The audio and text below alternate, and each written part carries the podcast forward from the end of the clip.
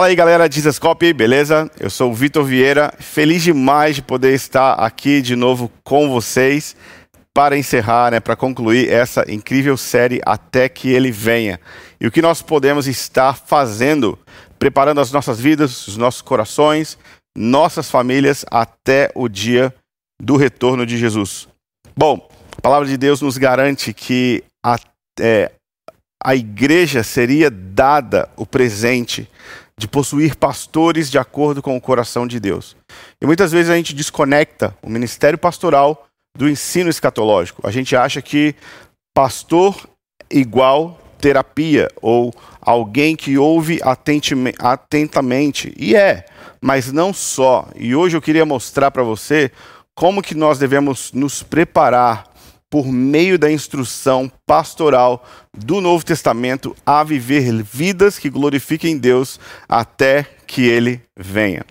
Muitas pessoas não sabem, mas existem 150 capítulos na Bíblia, onde o principal assunto desses capítulos são a segunda vinda de Jesus, inspirados pelo mesmo Deus, é, a história do mesmo Jesus, cheio do mesmo Espírito Santo, na mesma Bíblia. 150 capítulos, onde a ênfase dessa mensagem está é, tá conectada com a segunda vinda de Jesus.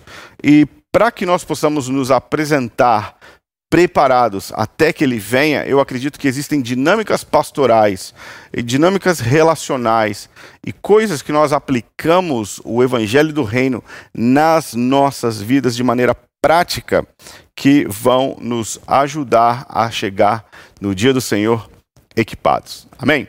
Eu queria é, chamar a sua atenção para a seguinte verdade. No Novo Testamento existem mais de 100 versículos. Eu falei de 150 capítulos, mas agora estou falando de 100 versículos relacionados ao dia do Senhor. É como se o segu a segunda vinda de Jesus, o dia do Senhor, a, a, o retorno de Jesus é, é uma, uma das grandes motivações pastorais e elas estão espalhadas em todas as epístolas do Novo Testamento. Existe mais de 100 versículos no contexto apocalíptico que é, são endereçados ou que atingem questões do dia a dia da vida da igreja com uma grande ênfase pastoral e que ajuda a levar os cristãos a viver livre de basicamente quatro coisas. Uma das quatro tentações ou grandes obstáculos a serem vencidos no fim dos tempos, antes do retorno de Jesus, é o medo, a ofensa, a imoralidade sexual e o engano. E a gente pensa que é, esses argumentos eles são resolvidos por mais informação. Não necessariamente, não é por fazer um livro ou se ler um curso, mas é pelo trabalho pastoral que a gente conduz pessoas a viverem livres do medo, né, o medo do amanhã, o medo da terceira guerra mundial, o medo da falta, o medo da morte, ou a ofensa contra a liderança de Deus e os seus planos, é, os juízos de Deus na sua perfeita sabedoria, a ofensa por relações rompidas ou é, dinâmicas interpessoais que não são tão saudáveis né? A imoralidade sexual, que obviamente é uma das grandes maneiras de se cair da graça ou de se desconectar do plano e do propósito de Deus e se perder, né, se anestesiando ou se automedicando por meio da imoralidade ou da embriaguez. E a, o engano. Jesus disse que uma das principais é, atividades que iriam acontecer no fim dos tempos era a atividade de falsos profetas que iriam promover o engano. E o engano não é necessariamente alguém que entra na igreja com chifre e rabo e um tridente na mão, falando para você: ei, vamos ali no estacionamento fazer um pacto com o diabo. Todo mundo sabe que isso é errado. O engano é, na verdade, alguém que está na plataforma falando uma verdade pela metade e que não está chamando a gente para abraçar o Evangelho de maneira completa e seguir o Senhor em qualquer direção onde ele venha a nos levar.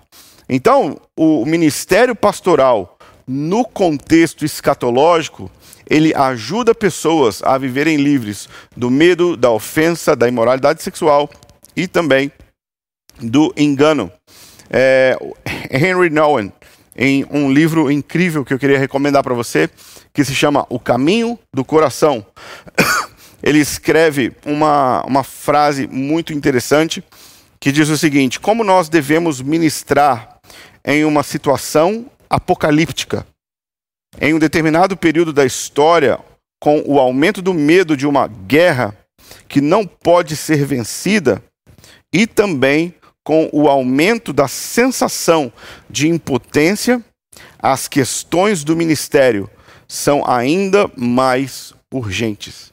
Ou seja, Henry Nouwen está dizendo que o ministério pastoral, no contexto apocalíptico, ou no contexto do retorno de Jesus, é fundamental e precisa precisamos ter uma resposta urgente e dramática para aquilo que irá acontecer nos dias que antecedem o retorno de Jesus. E para isso, Deus vai dar pastores de acordo com o seu coração para instruir pessoas, não apenas ouvir pessoas, mas para apontar o destino, o futuro, a liderança de Jesus na sua vida, que vão explicar os 150 capítulos sobre o fim dos tempos e os 100 versículos do Novo Testamento sobre é, como viver à luz do dia do Senhor. Nós, de uma vez por toda, precisamos abandonar a escatologia enquanto bola de cristal e começar a olhar para o dia do Senhor até que ele venha como o Deus relacional que deseja fazer algo e está nos avisando de antemão e nos convidando para ser seus parceiros e seus amigos. A escatologia, ou a compreensão da mensagem do fim dos tempos, é uma grande ênfase do ministério de Jesus quando ele diz: vocês têm que se arrepender, porque o reino dos céus está próximo, ou seja, o reino de Deus está chegando, o retorno de Jesus está próximo. Por isso nós devemos nos arrepender, viver em santidade e ser livres da ansiedade de controlar o futuro, como se a profecia bíblica servisse para nos informar apenas de eventos, mas não.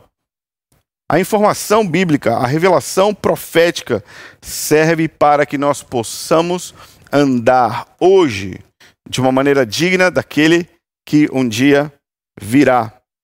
Eu queria que a gente olhasse para alguns outros, é, alguns outros conceitos muito importantes relacionados ao reino de Deus, o evangelho do reino, o avanço da proclamação do evangelho e como nós vivemos agora.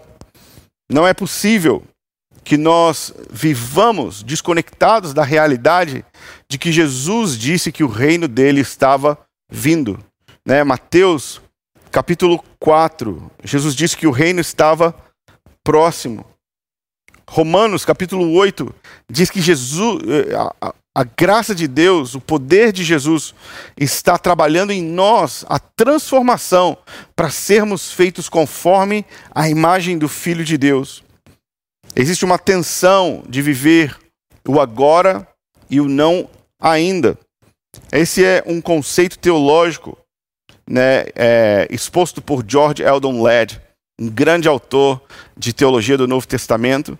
E ele diz que o reino de Deus, sim, invadiu agora a realidade. Que o futuro já invadiu o presente, mas não na sua totalidade. E por isso nós devemos viver o hoje afetados por causa do futuro.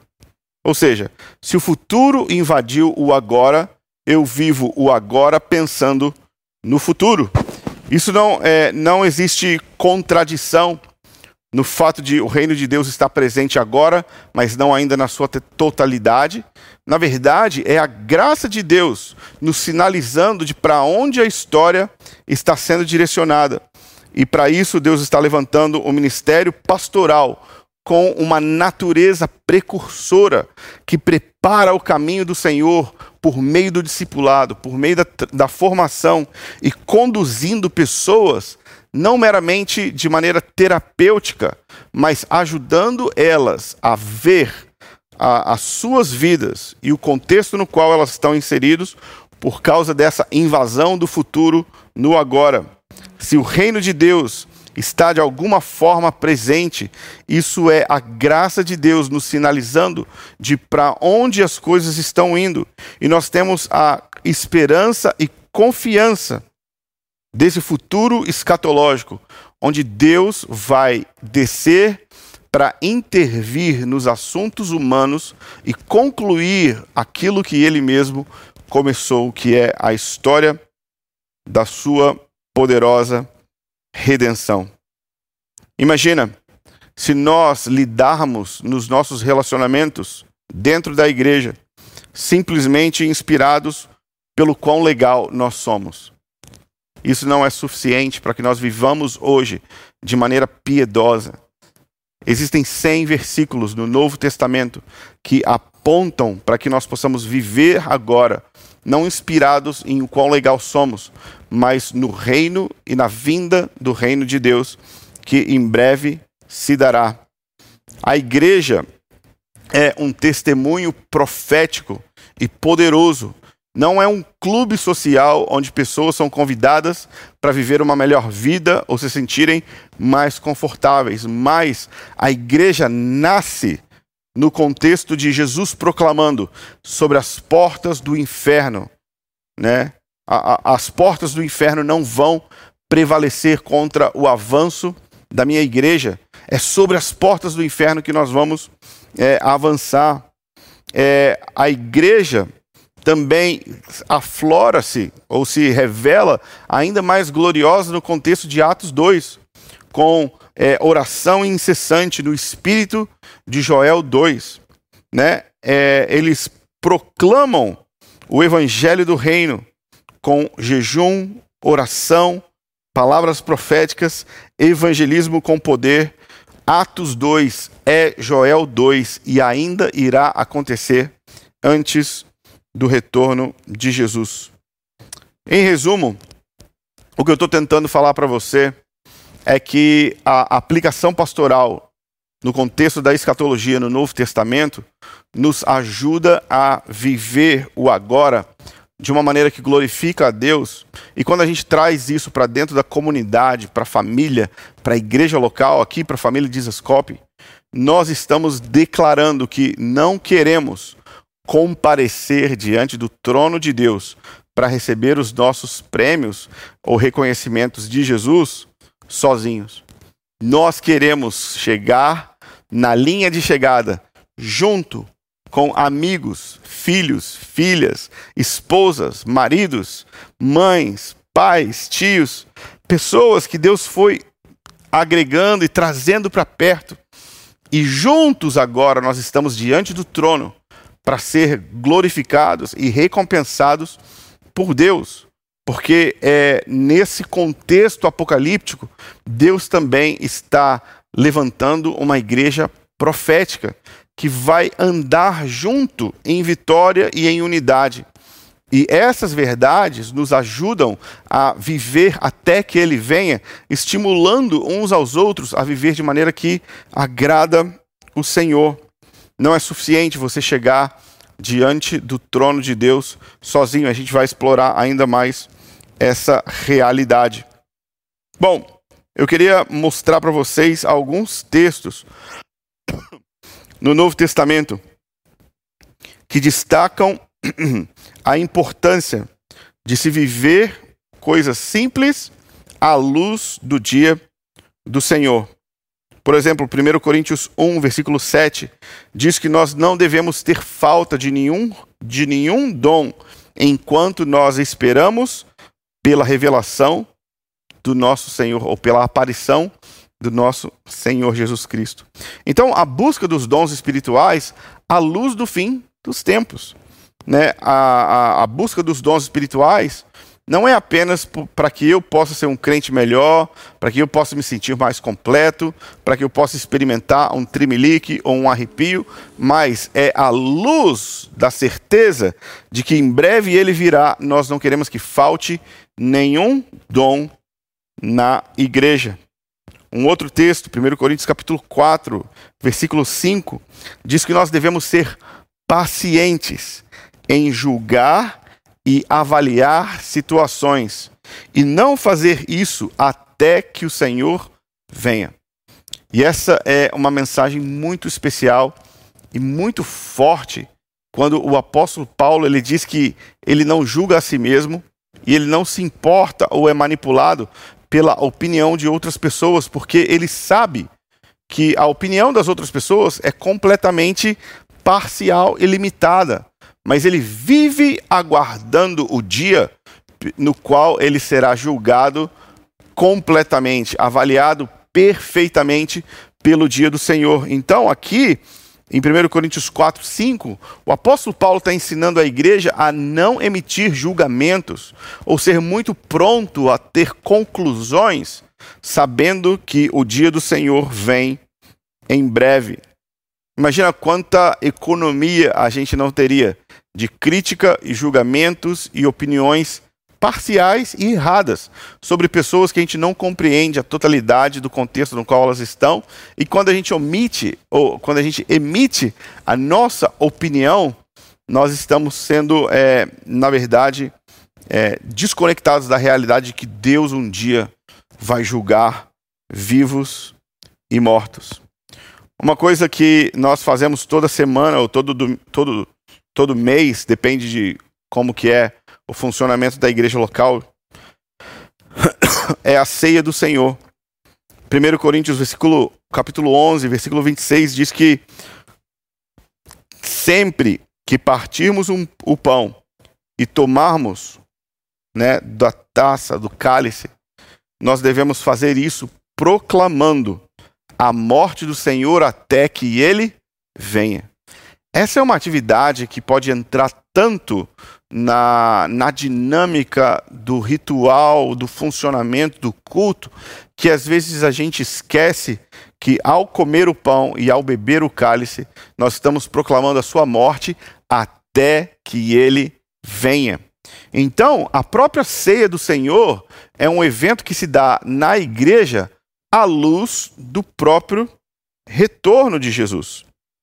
1 Coríntios 16, versículo 22 diz que nós devemos amar Deus, amar Deus, ou ser amaldiçoados. E aí então ele diz: Vem, Senhor Jesus, Maranata.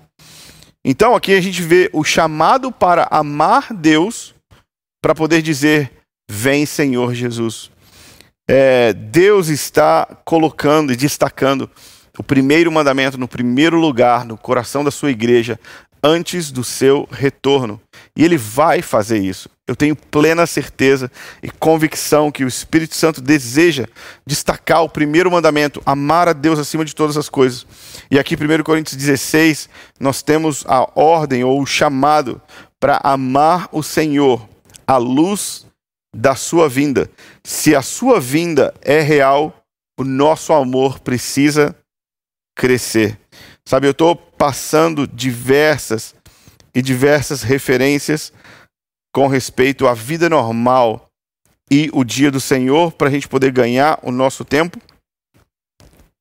Mas eu quero ler com vocês mais duas e a gente já vai concluir. 1 Tessalonicenses 4, de 13 a 18, é, o apóstolo Paulo ele explica para a igreja de Tessalônica diversos pontos ou detalhes da segunda vinda de Cristo. E no final ele diz o seguinte, no versículo 18: Portanto, confortem-se uns aos outros com essas palavras.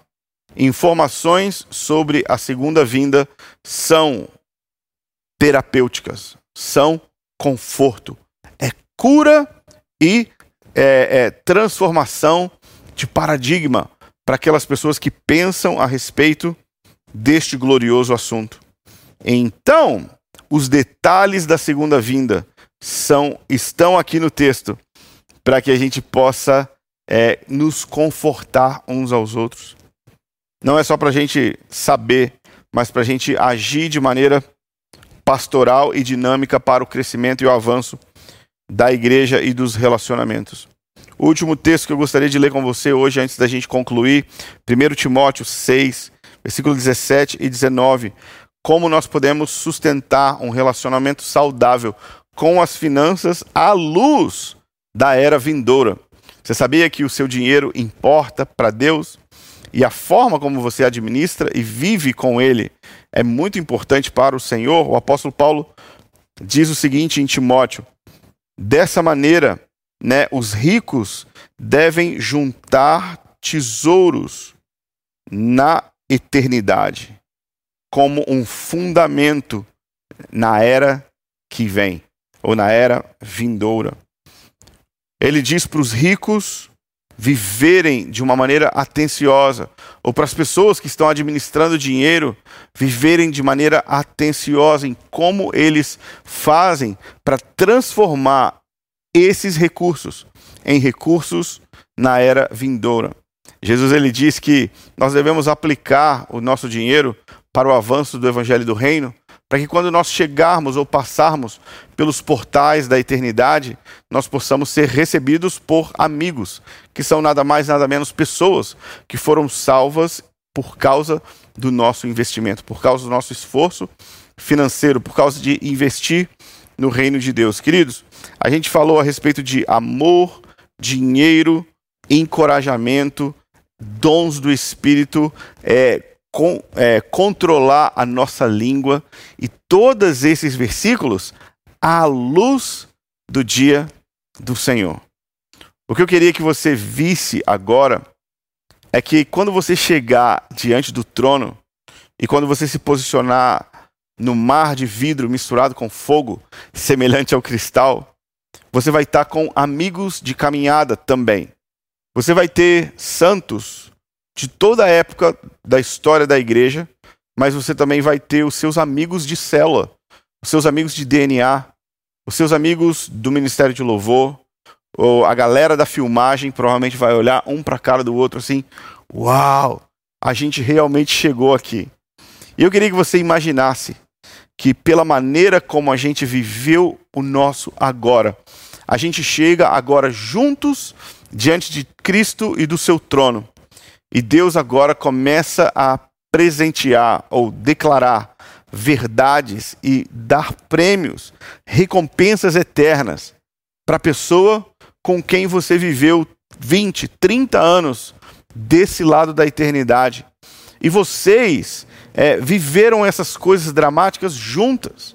Vocês passaram por essas coisas em, é, um, em amor, em unidade. A gente lutou um pelo outro, a gente combateu o bom combate, a gente andou em santidade, a gente se ajudou e se estimulou à luz do dia do Senhor. E agora nós estamos diante do trono. E Deus começa a dizer a respeito desse seu amigo que está sentado no sofá perto de você, ou na cadeira pertinho de você, e ele começa a dizer: Esse prêmio é porque naquele dia, você lembra que você ia desistir?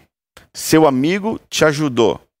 E ali você fez uma, um recompromisso de andar diante de Deus em pureza, em santidade, em fidelidade.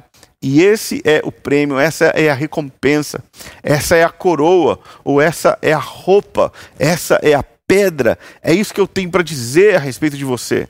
E aí o seu amigo recebe aquele prêmio, mas você também é participante da recompensa que vai ser eternamente da pessoa que está do seu lado. E nós chegamos juntos, como uma família espiritual, com confiança diante do trono de Deus.